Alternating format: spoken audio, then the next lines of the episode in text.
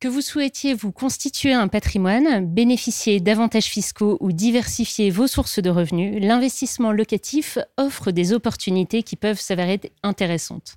Bonjour à tous et bienvenue dans l'immobilier clé en main, le podcast de Cardiff dédié à votre projet immobilier. Aujourd'hui, nous allons nous intéresser à un sujet qui questionne de nombreux investisseurs, l'investissement meublé non professionnel en France. Alors, sans plus tarder, explorons ensemble les aspects clés de cet investissement et échangeons avec un expert du sujet, Julien Jameau, directeur général adjoint Transactions Marketing Expérience Client de BNP Paribas Immobilier Promotion. Bonjour Julien. Bonjour Céline. Alors tout d'abord, pouvez-vous nous expliquer simplement ce qu'est le LMNP Alors le LMNP, c'est le loueur en meublé non professionnel Effectivement, c'est un dispositif fiscal, mais ce n'est pas tout à fait une loi de finances, c'est un statut, un statut assez ancien, puisqu'il date de 1949, qui est assez euh, attrayant pour les investisseurs particuliers et qui peuvent mettre un bien meublé en location en contrepartie d'un revenu.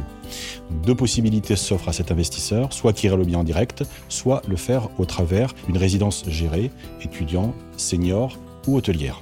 Très bien. Alors maintenant qu'on a une idée générale de ce qu'est le LMNP, est-ce que vous pouvez nous en dire un peu plus sur les principaux avantages de cet investissement? Alors déjà, c'est un investissement qui permet de se diversifier parce que comme vous l'avez compris, ce n'est pas tout à fait un bien immobilier classique.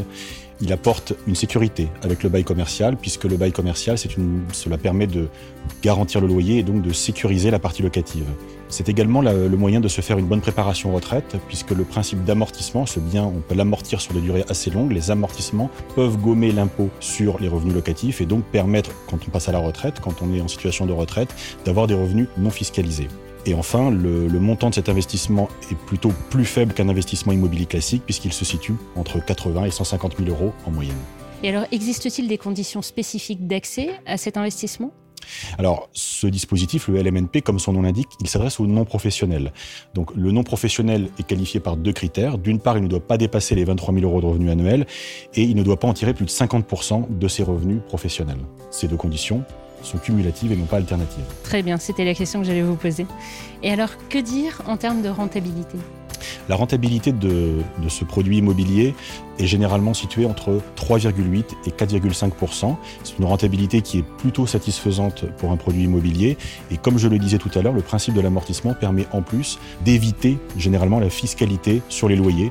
Donc généralement, cette rentabilité est souvent, ou en tout cas le plus souvent, nette. Et alors, est-ce que vous auriez un conseil à partager à ceux qui nous écoutent? Le principal conseil que, je voudrais donner aux auditeurs, c'est la signature du preneur à bail, donc la signature du bail commercial. Le preneur à bail, c'est celui qui va garantir vos loyers, donc il faut absolument passer par un opérateur de qualité pour évidemment se garantir les loyers dans les durées les plus longues. Merci beaucoup Julien d'avoir euh, passé en revue les principaux aspects de ce dispositif, donc euh, de l'investissement locatif en France. C'est une option intéressante qui peut concerner beaucoup de monde. On va résumer les principaux avantages de cet investissement locatif. Premièrement, la constitution de revenus supplémentaires, c'est-à-dire que les loyers que vous percevez des locataires peuvent constituer une source de revenus supplémentaires et régulière. Le développement d'un patrimoine immobilier. Cet investissement locatif permet d'acquérir un bien immobilier qui peut prendre de la valeur avec le temps. Vous avez aussi des avantages fiscaux selon la réglementation fiscale en vigueur, c'est-à-dire que l'investissement locatif peut offrir des avantages tels que des réductions euh, sur les intérêts hypothécaires ou même les dépenses d'entretien. Et puis euh, la diversification de votre portefeuille, c'est-à-dire que l'immobilier peut être une forme de diversification de vos investissements, réduisant ainsi les risques liés à euh, une concentration d'un seul type d'actifs. Et puis la protection certaine contre l'inflation, puisque les loyers ont plutôt tendance à augmenter avec le temps, ce qui vous offre en fait une protection contre l'inflation. Surtout, il maintient en fait la valeur de votre investissement si demain vous décidiez de revendre votre bien. Et puis également le contrôle de votre investissement, puisque l'investissement locatif vous donne un certain contrôle sur votre bien qui vous permet de prendre des décisions concernant l'achat, la gestion locative, les améliorations, etc.